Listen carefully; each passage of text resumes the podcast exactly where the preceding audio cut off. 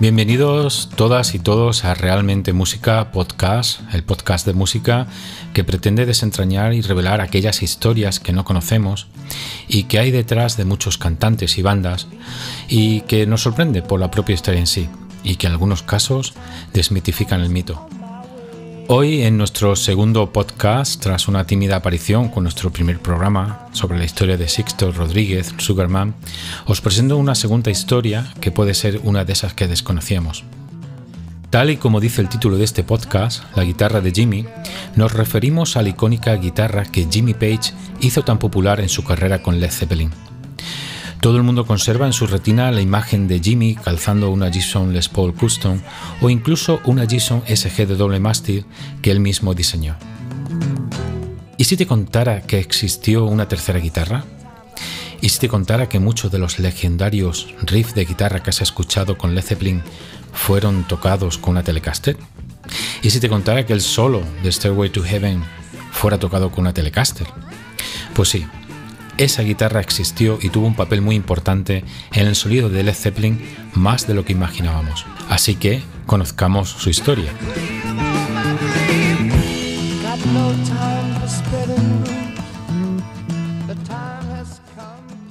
The story of the instrument is the whole journey of it. The journey of, you know, Jeff Beck having it and then passing it on to me with such good spirit. Mean, you know, it's got a lot of love in that, gesture of giving it to me. And the journey of it through the how it was used on the first letter. La Telecaster, origen de esta historia, es una Fender Telecaster del año 1959 y fue adquirida por Joe Owen en el año 1961 y vendida posteriormente en el año 1965 a su antiguo compañero en los Del Toms y entonces guitarristas de los Bears, Jeff Beck. Más tarde fue regalada en agradecimiento a Jimmy por Jeff Beck en el año 1965, poco después de que Page recomendara a Beck como reemplazo de Eric Clapton en los Bears, además por haberle proporcionado algunos trabajos como músico de estudio. Como dice la historia, la idea inicial de Clapton era que Jimmy lo reemplazara, pero Jimmy en ese momento de su vida no quería ser músico de gira. Al final se unió a los Yardbirds en junio de 1966 y tocó junto a Beck como guitarrista rítmico. Después de que Jeff Beck dejara la banda en noviembre de 1966, Jimmy se hizo cargo del papel de guitarrista principal y tocó con la banda hasta su ruptura en el año 1968. Durante todo su tiempo con los Bears, esta Telecaster fue su principal instrumento.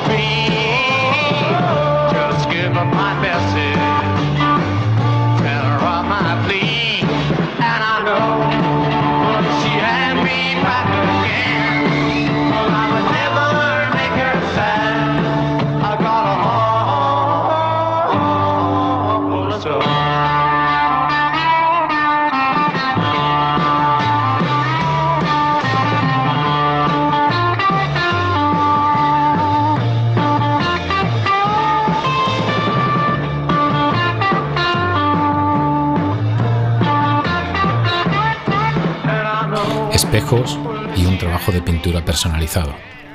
Cuando Jimmy consiguió por primera vez la Telecaster, solo tenía un acabado blanco normal. En algún momento de 1967 pegó ocho espejos circulares en el cuerpo, cuatro de ellos detrás del puente, tres debajo de las pastillas y uno en la parte superior del cuerpo. Posiblemente se inspiró para hacer esto en Sid Barrett, de Pink Floyd, que era famoso por tocar una Fender Squire con exactamente la misma configuración de espejos.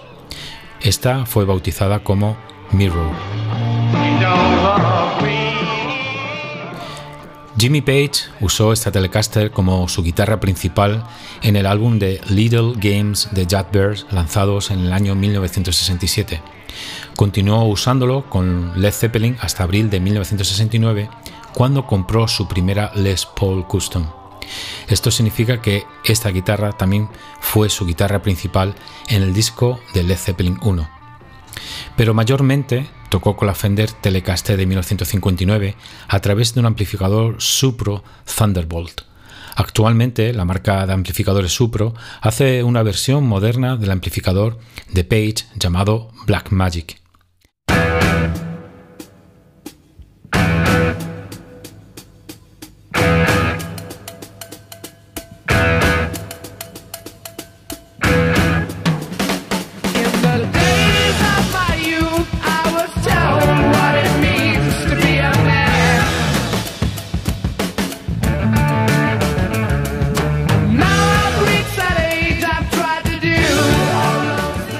Cuanto a las canciones exactas en las que la usó, parece que el consenso general entre los investigadores es que la utilizó en todo el álbum.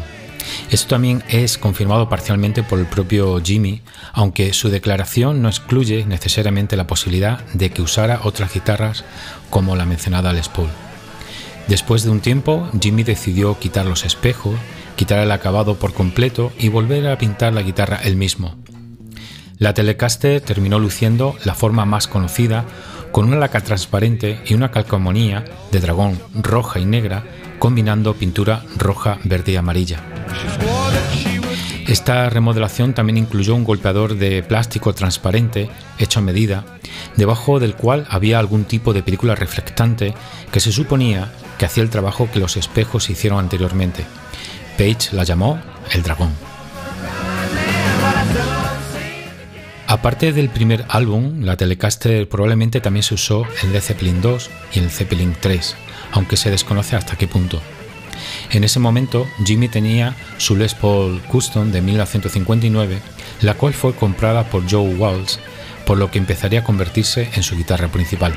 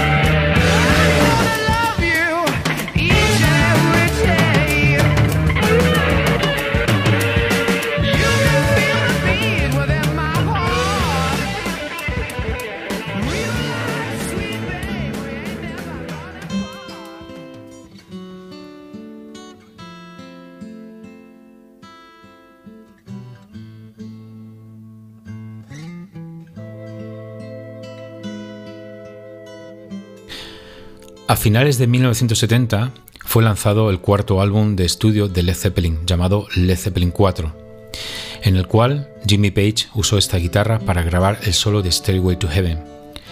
Poco después de las sesiones de grabación, Jimmy se fue de gira con su Les Paul por Estados Unidos, dejando la Telecaster en casa. En ese momento, alguien sin el permiso de Page había repintado todo el cuerpo de la Telecaster según Page, esto básicamente arruinó la guitarra y la dejó con solo la pastilla del mástil funcionando. Lo único que pudo aprovechar fue el mástil que montó en su Telecaster BB Bender de color marrón. Del cuerpo nunca más se supo.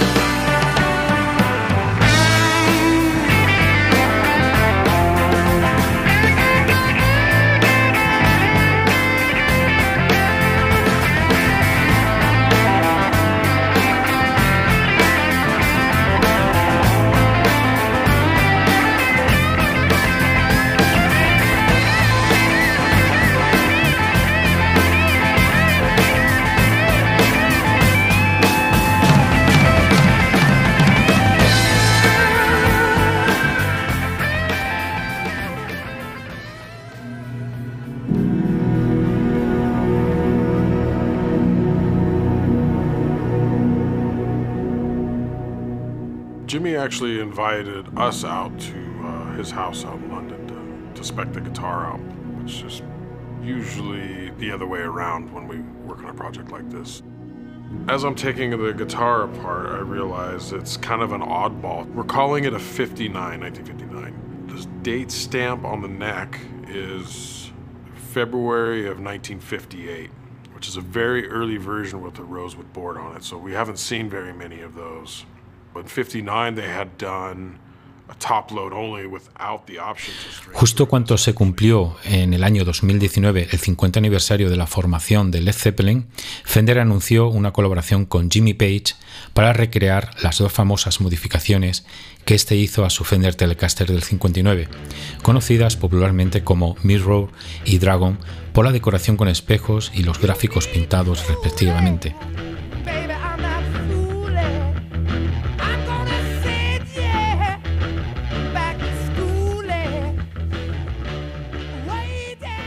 En total se crearon cuatro versiones, dos réplicas hasta el último detalle construidas por la Custom Shop en una edición limitada de 50 unidades de cada una de ellas con el nombre Limited Edition Jimmy Page Telecaster Set, que estas fueron firmadas y con inscripciones hechas por Jimmy, y otras dos de precio más asequible en su línea de producción estándar.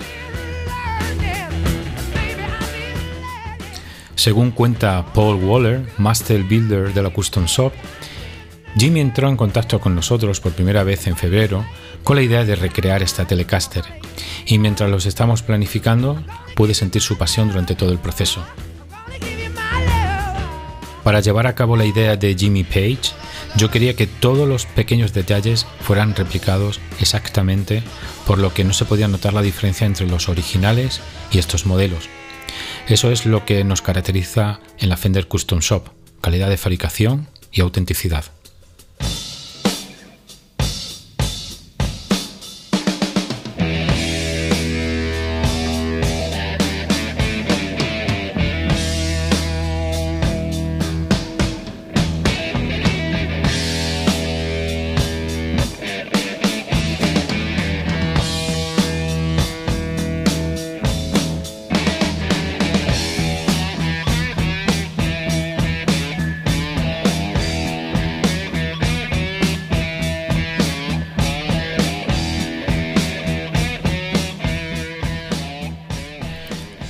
Jimmy declaró, esta guitarra es muy especial y tiene mucha historia, así que me acerqué a Fender para ver si estaban interesados en recrearla y realmente lo entendieron en un 100%. Es absolutamente como es, como debería ser y como fue.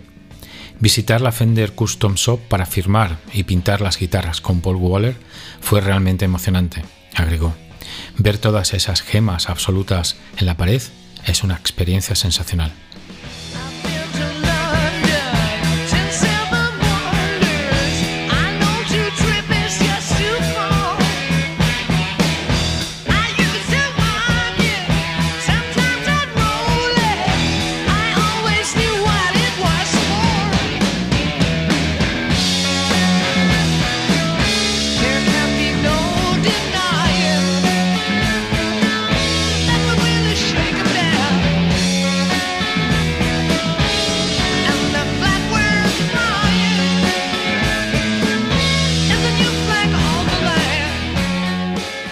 Grabación de este podcast hemos recurrido a diferentes fuentes como vídeos de YouTube del canal Defender, así como varios artículos en relación a la guitarra Dragon.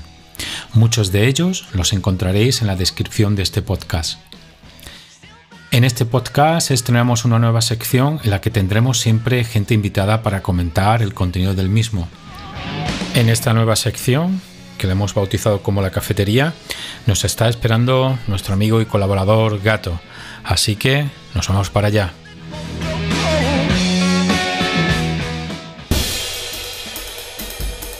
Nos vamos a la cafetería de Realmente Música.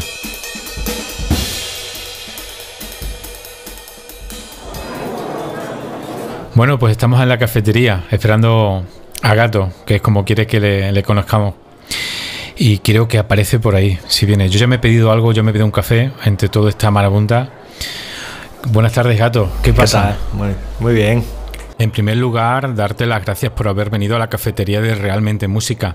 Y queremos empezar este programa comentando un poco qué te había parecido esta labor de investigación y sobre todo el título, ¿no? Que ha sido un poco confuso sobre el tema, llamarlo la guitarra de Jimmy, ¿no? Jimmy Page, Jimi Hendrix. ¿Cuántos guitarristas empiezan por Jimmy? Unos cuantos. Pero no hemos centrado en Jimmy Page. En esa, en esa Telecaster tan adorada por mí. Yo soy un fan de las Telecaster y realmente no se conoció con esa guitarra. Pero bueno, ¿Qué te ha parecido un poco la labor esta de investigación que, que estás haciendo? Bueno, en primer lugar, encantado de estar aquí contigo. Siempre compartir con un buen amigo un ratito de conversación y de los temas que nos gustan ya es un disfrute para mí, ¿no?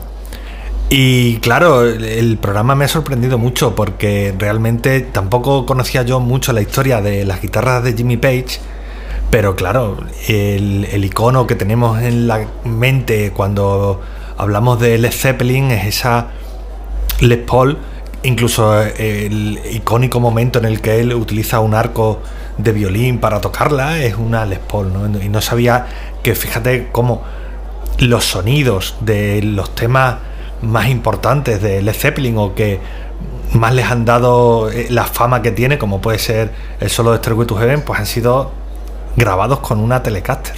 Sí, realmente a mí me, sorprendió bastante. Es por eso, porque tenemos incrustado en la retina ¿no? Ese, esa, esa Gibson Les Paul Custom y después descubres eso y después, bueno, en el programa mm, también digo que, se ha grabado también otros discos, ¿no? Como el Led Zeppelin 2, Led Zeppelin 3, algunas de las guitarras, después el 4. Incluso me atreví a decir, digo, si estamos estaríamos dispuestos a hacer un blind test, sería muy chulo también hacer eso. Sí, Pero bueno, ¿eh? Sí, es verdad. Eh, esto me lleva a mí a pensar, lo que sí que me lleva a pensar es cuántas de las canciones que nosotros pensamos que se han grabado con las guitarras icónicas, que en muchos casos son icónicas por que mismo el guitarrista la, ha fabricado, como es el caso, por ejemplo, de Brian May, que fabricó su propia guitarra, ¿no? Toda esta historia es conocida con su padre o, Van Halen, que también a partir de restos de descartes, ¿no? De una guitarra de Charvel, creo recordar, ¿no? De Charvel se, hizo esta icónica guitarra de tiras de, de pintura roja, azul y blanca y, la fabricaron, pero en otros casos simplemente pues han sido guitarras que les hemos reconocido por su sponsorización o por la fama y creemos que esos discos o esos sonidos que tanto les representan han sido grabados con ellos, pero no lo sabemos. Una vez en el estudio tenemos que hacer esto que dices tú de un blind test a ver si somos capaces de, de reconocer los sonidos con las eh, guitarras con las que se grabaron o no, ¿no? La verdad es que sí. Muchas veces nos volvemos locos, ¿no? Nosotros que nos gusta la música, nos gusta tocar, somos casi multiinstrumentistas, tocamos el bajo, tocamos guitarra, tocamos tal. Y, muchas veces nos volvemos locos y ¿cómo conseguí este sonido? Esto por, por tal guitarra, por esta combinación de pastillas, estos sonidos, y al fin y al cabo es un poco locura, ¿no? Porque siempre decimos, el sonido está en los dedos, y realmente está en los dedos, está en la mano, en la forma de tocar, y todo lo que le pongas por medio en la cadena, ¿no? Desde la guitarra, los efectos, amplificadores, técnicas de grabación, nos perdemos, ¿no? Pero es encontrar el sonido que te gusta y tirar para adelante. Hombre, está claro que si partes de elementos, de todos esos elementos de calidad, siempre ayuda. Es decir, los dedos buenos siempre van a conseguir buen sonido, eso está clarísimo. Pero si además le sumas un buen instrumento, un buen amplificador, unos buenos cables, pues mm, lógicamente vamos a conseguir aún mejor sonido, ¿no? Y por supuesto, no olvidar eh, la calidad del técnico o el ingeniero de sonido que te está grabando todo eso, que también es fundamental.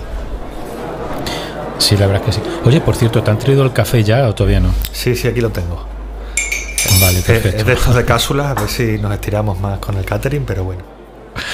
Sí, sí, la cafetería esta de realmente música, aún sabes que estamos comenzando.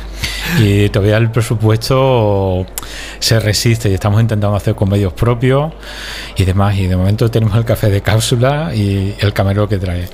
Oye, ¿y si te parece sí. si hablamos de otros guitarristas que también ha sucedido algo parecido?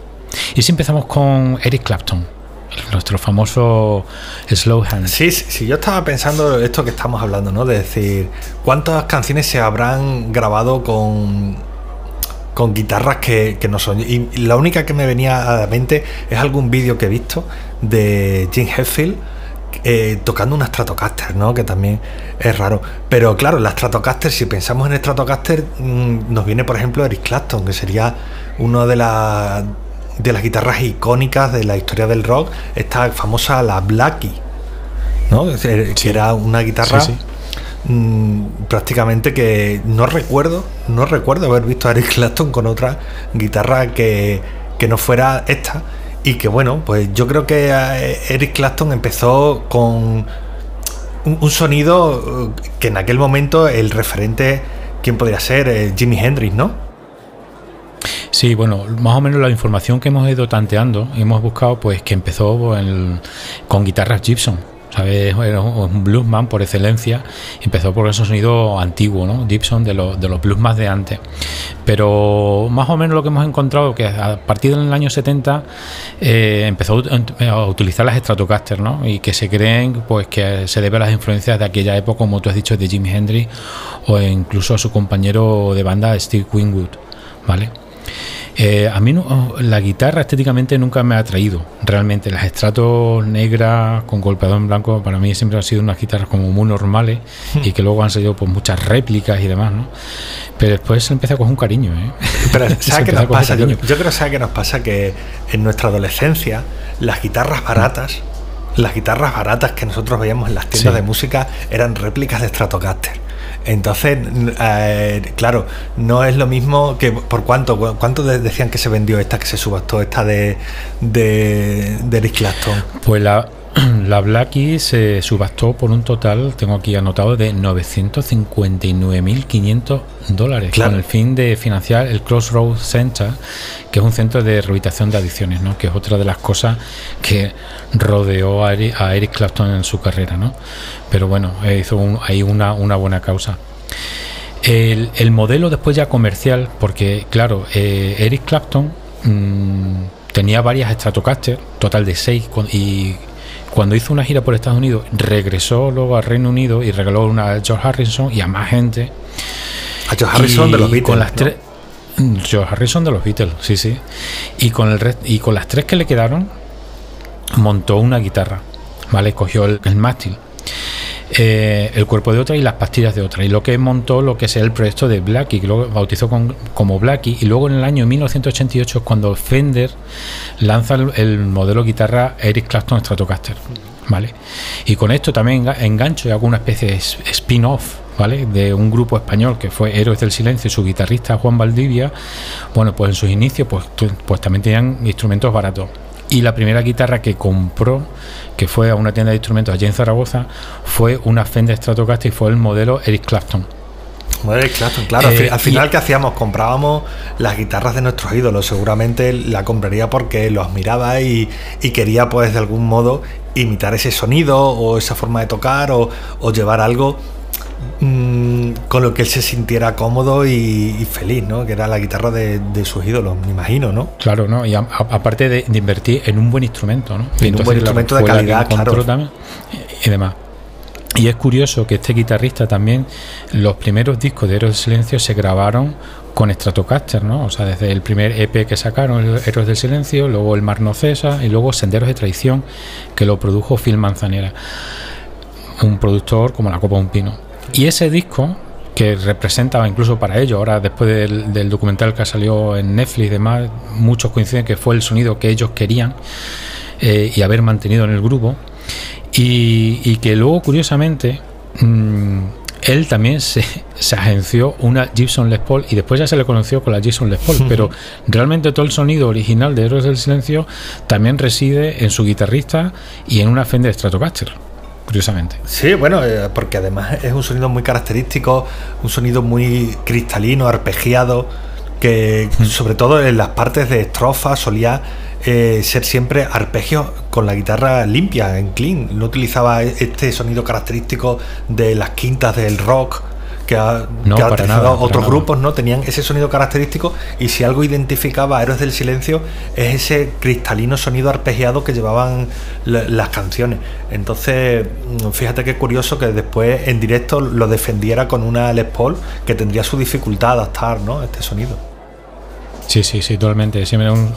Después ya con su evolución que tuvo el, el grupo al rock, ¿no? Porque empezaron como muy pop, después con un pop rock, se quedaron en, en senderos de tradición y después ya con Espíritu del Vino ya vino, ya vino la, época rock, ¿no? Pero es, curioso, es un guitarrista que para mí me, gusta mucho, lo- el sonido se, hizo con chorus y reverb y, son- y sonido limpio prácticamente y después ya pegó el salto al, a al rock. Eh, Pues siguiendo con las Stratocaster, sí, No, que- estaba pensando un par de cosas de lo que todo lo que has estado comentando, ¿no? Por un lado, fíjate que el, el dinero por el que se vendió la Blackie, que era al final una Frankenstein, ¿no? Como hemos ah, comentado antes de la guitarra de Van- de, Van Halen, que se llama Frankestrato. Le, le tenía puesto, ¿no? Y, y parece que la primera Frankestrato fue esta Blackie de, de Eric Clapton porque en realidad estaba hecho por partes, pero fíjate el valor que tenía esta guitarra, qué valor tendría la guitarra que había sido de Eric Clapton y regaló a George Harrison.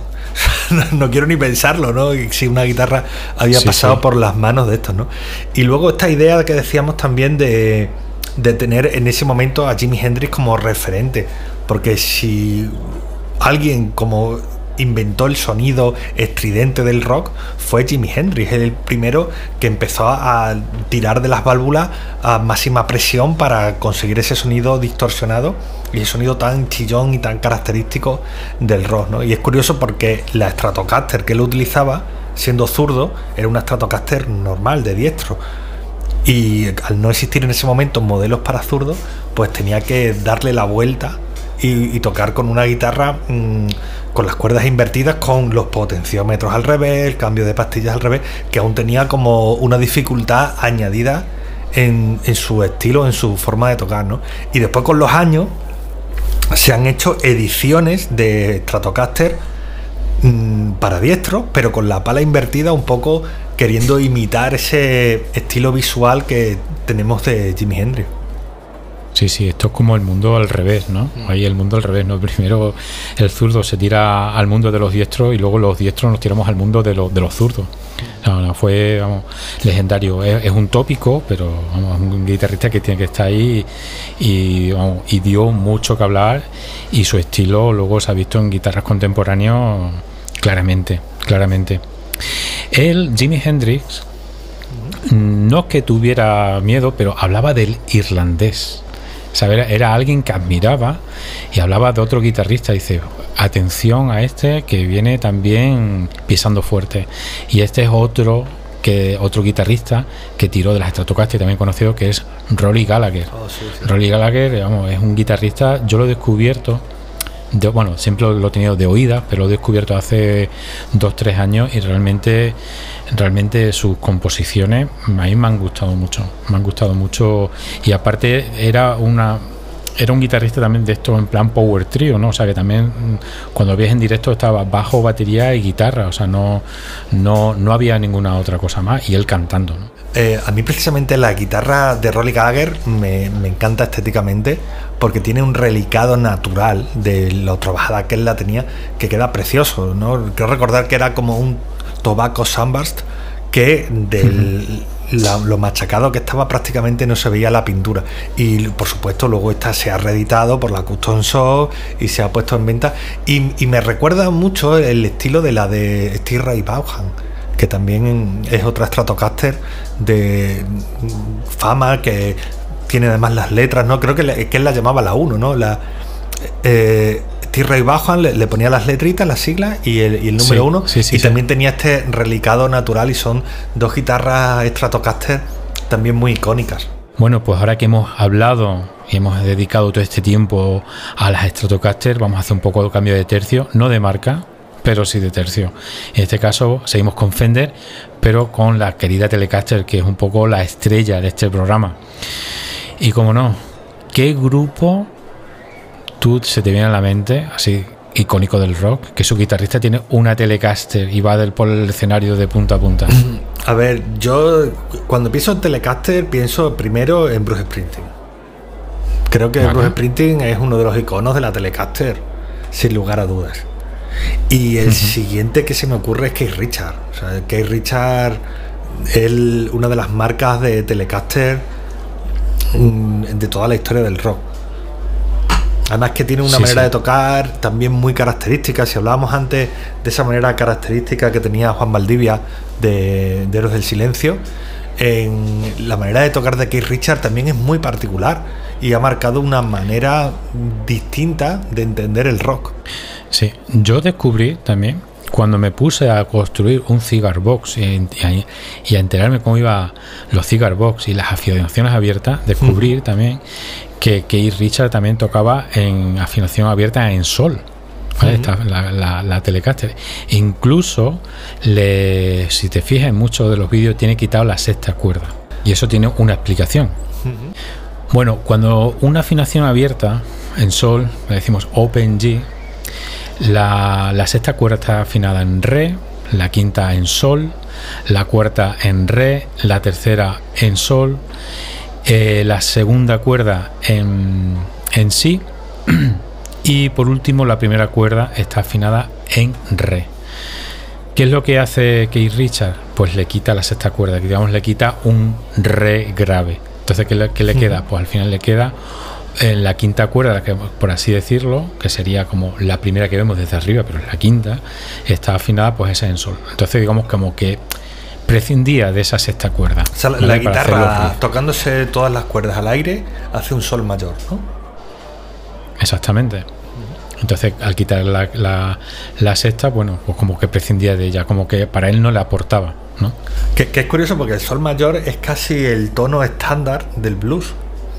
¿Vale? Y es muy, muy fácil tocar, por ejemplo, con un slide, ya teniendo la guitarra afinada en el Open G, en el solo abierto, el slide va, muy fácil y, le da una sonoridad muy característica del blues. Entonces supongo que le vendría de ahí, ¿no? De influencias del blues. Hay un par de documentales muy interesantes sobre Keith Richard y sobre su estilo musical que a mí me sorprendió porque yo mm, nunca había indagado mucho en la manera de tocar de Keith Richard y lo tenía como un guitarrista bueno, que había hecho buenas composiciones, pero no como un gran guitarrista. Y sin embargo, viendo estos documentales, descubrí una persona muy culta musicalmente y con unas habilidades que me sorprendieron muchísimo a la hora de, de tocar y de tener un estilo muy característico, pero donde a la vez confluían un montón de influencias muy interesantes. Me, me pareció una figura sorprendente es Richard cuando vi todos estos documentales que hay sobre él. Sí, sí. Es que el tema de, la apariencia, si te das cuenta, el tema de la apariencia es. Mm, te, parece que te vas por otros derroteros, ¿no? Parece como un guitarrista más y demás, pero cuando te pones a, profundizar en las técnicas de muchos guitarristas, te dices, vaya, Aquí las cosas se hacen con un porqué, se hacen, no se hacen aleatoriamente. Pues lo mismo me pasó también con Angus Young. Angus Young también tiene, parece, una manera como muy machacona de tocar, ¿no? Parece que hace cuatro acordes ahí machacados y, ya está. Y lo mismo con su hermano Malcolm. indagando un poco, y sacando las canciones y la técnica, he descubierto que, que son unos guitarristas extraordinarios los dos, con una técnica dentro de su estilo muy buena, pero que lo mismo, que cogen influencia de otros muchos estilos y han sabido marcar un sonido, en este caso, que aún no habíamos llegado aquí, con otra marca de guitarra y con un modelo muy característico, que son las Gibson SG. Las Special Guitar, ¿no? Si no recuerdo mal, significa SG, Special Guitar. Que además son muy icónicas, la de Angus, que es la, la SG, y la de su hermano Malcolm es una Gretsch. Y la, de, sí, sí. Y la de Angus, pues tiene esa forma de cuernos que luego ellos han explotado mucho en, las portadas de los discos, ¿no? Con el símbolo demoníaco que la propia guitarra tiene con un sonido quizá algo menos brillante que la famosa Gibson Les Paul, que quizás es la más característica de la marca, al no tener tapa, es como una pieza solo de caoba y tiene un sonido algo más duro, pero ACDC es el sonido característico que ha conseguido junto con el de la rítmica de la Gretsch del hermano Malcolm. Sí, sí, aunque eh, parece mentira que el tema de las maderas, ¿no? Pero las maderas sigue siendo mm, fundamental, fundamental. Y por mucho que digan no, si es que al fin y al cabo lo que lo que forma parte es el tema de, la, de las pastillas. Bueno, las pastillas, formas de tocar, o lo que dijimos al, al principio del programa, forma de tocar y yo lo veo súper importante. O sea, hay guitarristas que he escuchado y yo también me guío por eso, que muchas veces una guitarra eléctrica, si te suena bien desenchufada, mm, dice mucho. Y cuando, cuando digo esto es porque cuando tú tocas una guitarra que está desenchufada, simplemente eh, rasgas un acorde o siempre dejas caer y tiene sonoridad en sí, y eso no te lo está dando un amplificador, simplemente lo está dando la construcción física, pues ya la guitarra ya te va a dar un buen punto. Luego ya interviene pues toda la electrónica y demás. Pero eso sería para otro programa entero, para otro podcast entero, de hablar de las maderas, de la construcción. El tema importante, por ejemplo, ahora mismo el Fender, que es lo que hemos estado hablando hasta ahora mismo en, el, en la cafetería hoy, eh, son guitarras que tienen el mástil atornillado. Hmm. mayoritariamente. Sin embargo, ya pasamos a la Gibson, donde el mástil es encolado. Y eso es muy hmm. característico del sonido que tiene con lo que llamamos el sustain, ¿no? Pero como nos buscamos a profundizar en esto, mm, nos volvemos locos. está bien, está bien. ¿Quién más usa las SG? Yo, pues no me viene a la cabeza ahora mismo otro, ¿no? Viendo antes, cuando estuvimos tanteando un poco de las guitarras que íbamos a hablar sobre en aquí en la cafetería, se nos vino a la cabeza que nos podemos quedar para atrás a nuestro amigo Tommy Yomi. Ah, verdad, es verdad de Black Sabbath. Black Sabbath. Y fíjate que siempre lo con el Paranoid, ¿no?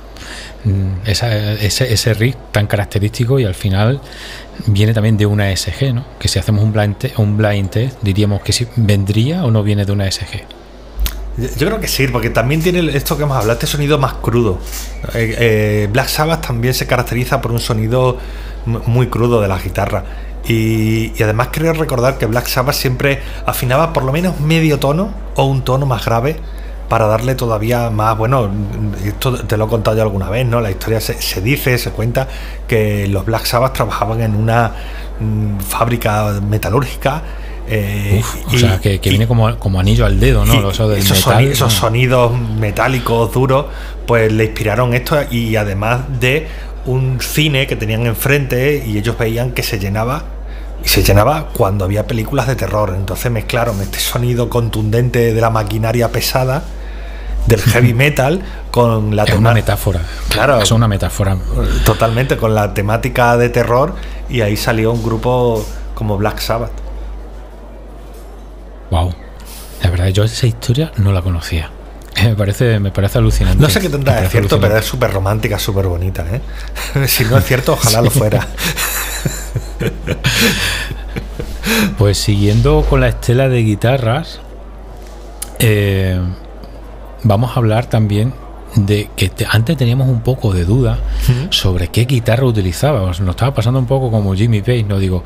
Y vamos a hablar del guitarrista de Tom Morello.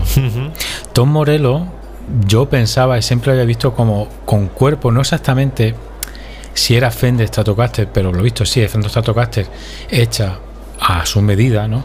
Que le ha colocado dos pastillas dobles y demás.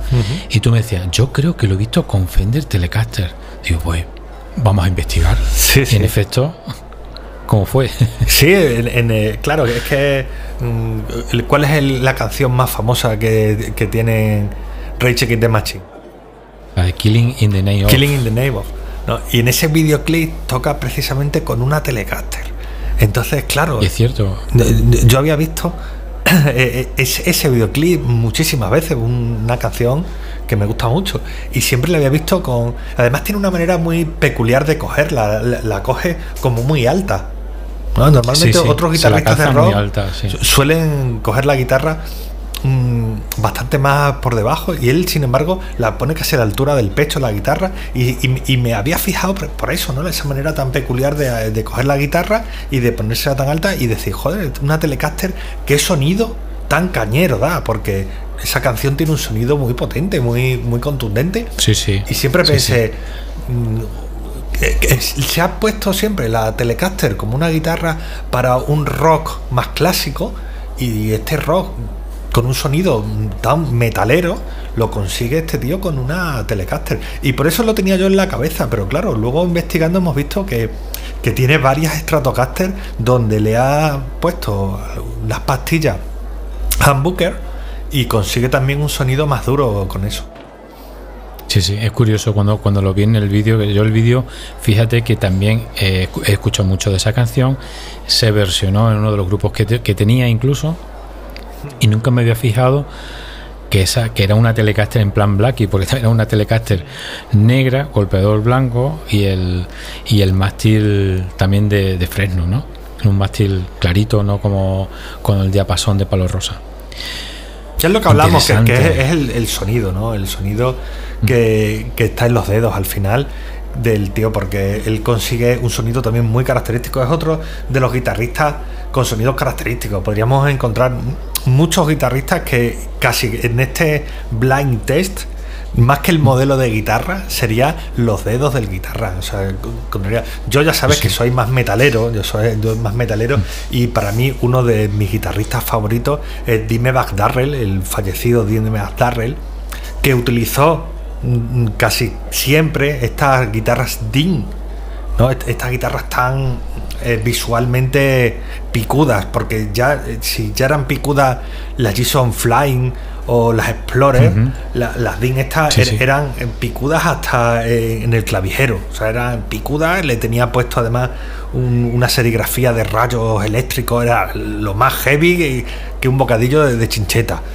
Que entonces es terrible, ¿no? Y el tío tenía un sonidazo auténtico, también un guitarrista único, o sea que no había dos guitarristas en, en el grupo y conseguía rellenar muchísimo e, este tío. Es curioso porque después esas guitarras, esas que son tan picudas y demás, después tienen sus orígenes en los años 60. Los años 60 con grupos también eh, del corte surf, eh, pop, o sea, y, después te, das cuenta que después tiene el revival de esa, esa, guitarra con los grupos luego de metal, ¿no? Ya en los años 80. Sí, fíjate, por un lado. del eh, 70. estaban estas guitarras tipo Flying o la Flying V o la, o la, o la Explorer que tenían el revival en el metal y luego están las Mustang y las Jaguar que tienen el revival, por así decirlo, en el grunge y en la música surf, que es donde más se ven y son modelos, como tú dices, de los años 50 y 60, es decir, que esta exploración estética venía de, de mucho antes. Sí, sí, es muy curioso. Bueno, más que el revival en el surf fue en el pop. ¿vale? En el pop. También, Porque esta, esa, esa guitarra, tipo. Eh, pues eso. Eh, un blanco, me ha venido un blanco. Joder, vas a ver luego para, arreglar esto. Esas guitarras eh, tipo Flying o tipo Explorer, ¿no? que tienen, tienen su, su nacimiento en los años en los 60, eh, podemos juntar también con otro tipo de guitarras que son las, como has dicho tú, las la, Fender, la Fender Mustang y la Fender Jaguar. Em, hay muchos grupos de, música surf, como los, eh, los famosos Beach Boys y. y corto. Se me ha ido. Los, los chicos perra, los chicos puta, los Beach. Bueno, este tipo de guitarra, tipo flying, tipo... Bueno, pasa Bueno, este tipo de guitarra, tipo flying y eh, tipo explorer, que tiene su, su nacimiento en los años 60, luego tiene su revival con, con, el metal en los 80 y después las guitarras que has mencionado anteriormente, las Mustang y tanto las Mustang como eh, las Jaguar, luego también tienen su reverb con la música pop, Y aquí podemos hablar también de un guitarrista que a mí personalmente me gusta mucho, que es Johnny Mars, y su época de Smith. Me gusta más con su época en solitario. Y él sigue, vamos, atado a su, a su Fender Jaguar, que tiene, tiene una incluso una, una Fender Jaguar eh, Signature, tipo así un color verdoso, verde, no un verde agua, un verde, bueno, sí tirando verde agua Y es muy chula esa guitarra. Yo es que me, pierdo un poco con estas guitarras. La, la Jaguar es esta que tiene esta configuración de pastillas tan compleja, ¿no? Sí. Es un poco parecida a, la que hablábamos antes de Brian May, que se construyó él, mm. y que luego tenía un montón de interruptores que podías hacer combinaciones de pastillas mm, casi imposibles. Muchísimas. Y, en fase, en contrafase, tal, ¿no? Me imagino que esto era un, estilo así, y quizá incluso se inspiraría Brian May para hacerla en el modelo Jaguar, porque no he visto otras guitarras que tengan estas combinaciones tan complejas de, de pastillas como la construida por Brian May o este modelo de Jaguar que comentas tú. Sí, sí, eh, las combinaciones pues de simple, doble, dos simples de... Bueno, es, una, es una locura. Se obtiene un sonido muy chulo, se obtiene un sonido muy chulo. Y en esto del sonido, vamos, no hay fin. O sea, sabes que no hay fin. Bueno, ¿y qué me cuentas de nuestro amigo Jack White? Lo conoces, ¿no? Sí, sí, me gusta mucho. Qué curioso, ¿no? Porque volvemos a algo que ya hemos incidido varias veces, lo hemos comentado, el tema del sonido característico del, músico, ¿no? Y Jack White sí que utiliza una guitarra que en, otros casos nos parecería una locura, ¿no? Las guitarras estas que son como medio de plástico, de material sintético, que son las Eastwood, son unas guitarras que estéticamente son muy llamativas porque tienen unos colores como muy chillones. Él, creo que las utiliza en rojas y blancas y de hecho algún videoclip incluso han tomado e, esa estética globalmente y e, ellos incluso vestidos así. Pero también consigue un sonidazo, tiene un sonido increíble. Hay un documental que si no lo has visto, yo, creo que sí que en su momento te, lo, dije que lo vieras y, te gustó, ¿no? Que se llama It Might Get Loud. Sí. Donde aparecen Jimmy Page, nuestro protagonista del programa, con The Age, que ahora hablaremos un poco de él también, que también tiene cosas interesantes, y este Jack White, ¿no? Y el, documental comienza con Jack White, la primera imagen del documental es Jack White, que está poniendo a, un palo, a un trozo de madera, trozo de madera, una, pastilla, y una cuerda. Y, y, empieza a tocar solamente esa guitarra de una cuerda que se fabrica allí y saca un sonidazo, y saca un sonidazo. El tío. Yo, recuerdo empezar así en plan loco y dice, yo tengo que sonar mejor que ellos, tengo que sonar y lo voy a conseguir. empieza el tío con la botella de Coca-Cola, ¿no? Ahí haciendo como una especie ahí de, invento, ¿no? En plan, la botella de Coca-Cola la utiliza a modo de slide, si no recuerdo mal. Sí, sí. sobre esa única cuerda. Y, entonces el, al final nos viene a juntar como tres guitarristas de tres épocas completamente distintas y con tres estilos muy distintos. El, estilo tan rockero de Jimmy Page, el, estilo tan experimental que tiene The Age, porque realmente al final eh, The Age tiene un estilo muy experimental, es un tío al que le gusta mucho eh, esta investigación del sonido, casi como un científico loco del sonido, The Age, muchas veces. Sí, sí. Y, Tanto como y luego el que es como más moderno, ¿no? El, el Y junta esos tres estilos y, y consiguen al final eh, e, esta simbiosis por el gusto de la buena música, de las guitarras y disfrutan. Yo recuerdo verles tocar y pensar en cuando nosotros amigos nos juntábamos a echar un rato y tocábamos juntos. E, ese disfrute de da igual que uno sea Jimmy Page y el otro DH, eran, eran tres, tres colegas tocando, es, maravilloso. Sí, sí. Yo recuerdo el documental, lo, vi hace tiempo, y ahí un poco se van contando sus secretos, ¿no? Y, recuerdo a DH precisamente con un rack, bueno, un rack, dos o tres racks de efectos, o sea, de, como yo de alto, ¿sabes? Intentando, pues eso, intentando conseguir el sonido, y ahora comprimimos, y ahora un, un delay de esta manera, más largo, más, más corto, más tal, y es, impresion, es impresionante. Antes estábamos hablando de sobre antes cuando digo cuando nos hemos juntado un poco para hacer el guion de este programa sobre qué guitarra más podía representar a The Age, ¿no? Entonces hemos tenido un poco ahí el debate que mm, yo siempre lo, he recordado con una Stratocaster. Será porque cuando, cuando empecé a escuchar música con 13, 14 años, uno de los primeros grupos, pues fue U2, ¿no? Entonces a mí me pilló en la época del de Joshua Tree, que es el, álbum con lo que, que conocí al grupo. Y claro, este hombre sacó su sonido este de delay, son guitarras así en plan musirras, chaca, chaca, chaca, chaca, chaca, con esa guitarra con la, con la Strato.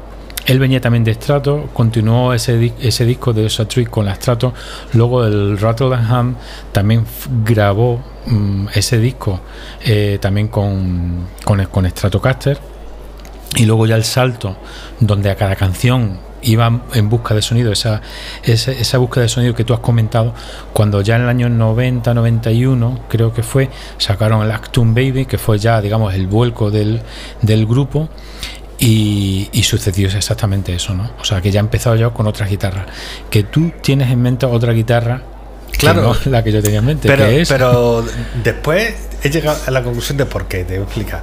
Es decir, para mí, si yo hiciera. cuenta la guitarra, cuenta la guitarra. Ahora lo digo. Si yo hiciera un Funko, un Funko de DH, DH llevaría la Explorer color natural, color madera que es la imagen que yo tengo de DH, con esa Explorer.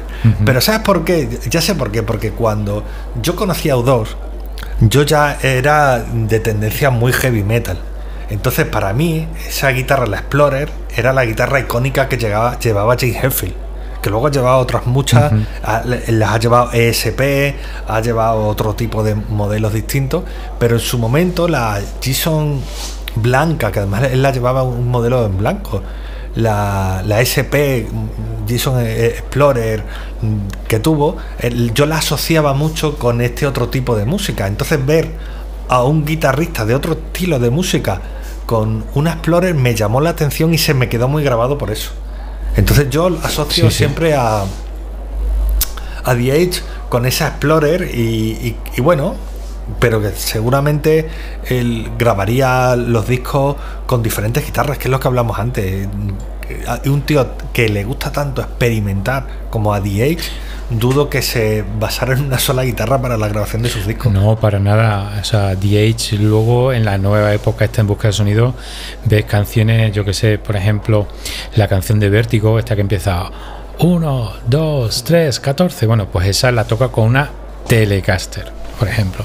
Pero hay otras canciones icónicas también de Udo que la ha tocado con Jason Les Paul, con la Explorer, eh, con guitarra también de, caja hueca, no sé, no sé exactamente cuál, por ejemplo la canción de One, si la toca con una guitarra de caja hueca. Y ahora recientemente eh, han grabado un documental.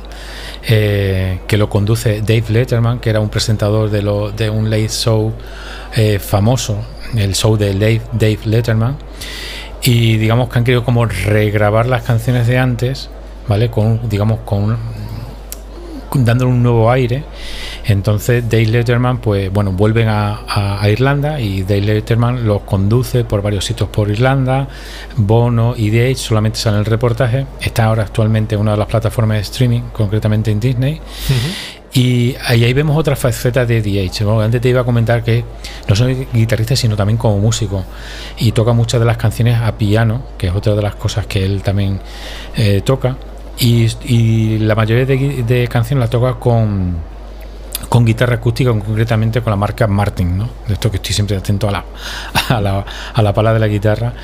Y la verdad que le han dado un vuelco a las canciones, muchas, para mi gusto, muy bien una nueva versión de la canción, de las míticas, y otra quizás no tanto. ¿Vale? Pero bueno. Y de guitarras raras vamos a seguir, ¿no? Otro icono de la música, lógicamente que falleció en el año 2019 fue Prince y con su mítica guitarra, la Claw Guitar, ¿vale? La Claw Guitar muy excéntrica como él, ¿no? Igual de excéntrica, totalmente. Debutó con ella con el, videoclip, el videoclip de Purple Rain fue pues construida por Dave Russon, un luthier que luego la familia va y un poco que no que le prohíbe, pero sí que no estamos a gusto que siga fabricando la, la, famosa guitarra. Entonces digamos que amenazan al luthier eh, por, mm, para que no fabriquen las réplicas ¿no? de la Cloud, de la, la, famosa guitarra Cloud de Prince, ¿no? la Cloud Guitar, pero luego llegan a acuerdos para que, para que se fabrique. Y, la, y empezaron a sacar una réplica bajo la marca de Sector, ¿no? Sector, es que hemos estado viendo antes. y, y, puedes encontrar una, una réplica por unos 1.800 euros, 1.700 de esas, en la página donde venden artículos Prince. O sea, yo me he metido antes en la página para ver a ver si todavía sigue en la venta ese tipo de guitarras y demás. Y lo que he encontrado ha sido camisetas, sudaderas con capucha, tazas, discos y demás, pero no he visto todo, no he visto para nada la, la guitarra, ¿no? Que digo, bueno, lo puedes comprar por la página web, y gastarte eso, 1800 dólares o euros, y, comprarte la, la, famosa Cloud Guitar de Prince. Bueno, pues eh, es que esta guitarra que comentas de, de Prince, a mí me parece poco excentricidad, ¿no? Hay muchas excentricidades a lo largo de la historia de la música en cuanto a instrumentos. Y últimamente recuerdo una que ha sacado Steve Bay, que estéticamente es una locura. Tiene tres mástiles, que ya le, vi yo una guitarra con tres mástiles en su momento.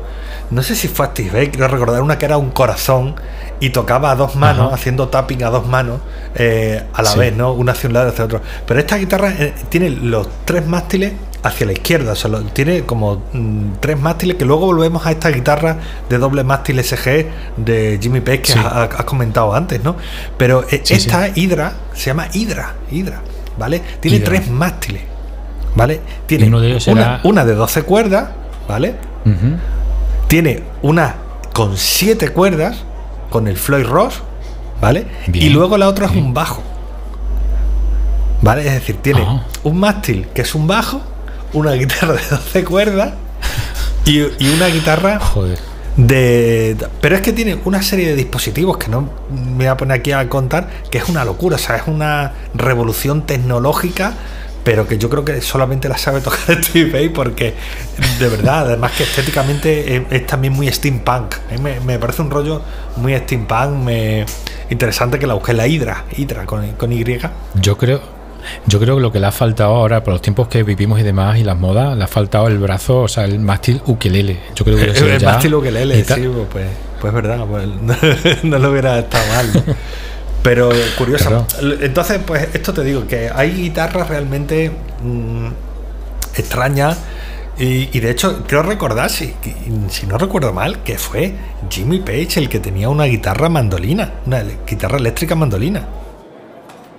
¿Puede ser? Sí, la guitarra eléctrica mandolina puede ser, porque también Jimmy Page eh, al principio, siempre ha sido un guitarrista que también ha, estado eh, buscando innovación ¿vale? Más innovación en el sonido, eh, como mencionabas antes, el utilizar el arco y demás. Y yo creo que también, al, no, al, no al final de los Led Zeppelin, pero sí en la época ya de los 70, eh, yo creo que empezó más a investigar con otros instrumentos. Sí, sí. Me da la sensación. Entonces la, guitarra mandolina perfectamente. Claro, es que lo que tú nombrabas antes, eh, hablando sobre la historia de la Telecaster, que también eh, había utilizado él una Gibson SG, si no recuerdo mal, ¿cómo era el modelo este? Era una Gibson SG EDS 1275, que yo en la, en la parte documental digo que la diseñó él, quizá más un error, realmente la, la guitarra se empezó, se diseñó en eh, a principios de, los de los años 60 eh, y, y luego por, por Gibson. Creo que fue una, unión con Rickenbacker, porque Rickenbacker sacó una guitarra de 12 cuerdas. Creo que luego la unieron. Y lo que sí es cierto es que Jimmy Page fue el primer guitarrista que la puso en marcha, o sea, el primer guitarrista que lo utilizó. ¿Vale? Eso sí es pero, pero, es una guitarra que yo sí le veo cierta utilidad, ¿no? El tener un, un mástil con 12 cuerdas y, otro con 6. De hecho, otra cosa que comentas muy curiosa en el, eh, toda esta información que das sobre la, la Telecaster Dragon esta, también que podríamos hablar de la estética, ¿no? Si quieres ahora hablamos un poco. Es que le, le compró la, la Les Paul, que luego ha, ha sido el icono de Jimmy Page, a Joe Walsh. A Joe Walsh, Sí. el guitarrista, Guitarrista de los Eagles. ¿no? El guitarrista de los Eagles. Y claro, Joe Walsh, sin embargo, la guitarra icónica con la que le vemos tocar el famoso solo de Hotel California en esa grabación del Capital Center es una Telecaster. Es una Telecaster. Y Don Felder, que toca la otra parte del solo, ¿no? Se van doblando, toca con una SG EDS blanca de 12 cuerdas y 6 cuerdas. Eh, parece que todo Es está es extrañamente curioso. unido, ¿no? Sí, sí, yo, yo creo que, que no, como que no quedaron contentos con el sonido de la guitarra y dice, oye, ¿y si te la cambio? O sea, te, te paso la Telecaster y tú me pasas la. y te compro la, la Les Paul, ¿no? O sea, una cosa así, ¿no? Así. Sí, sí, es curioso. Yo creo que ta- pasaría a mí, a mí antes se me ha habido algo similar así con las guitarras, con lo de los hermanos John, Angus John y, y, su, y su hermano, ¿no? Que me, imaginaba como el Angus John y, y Malcolm John, ¿no?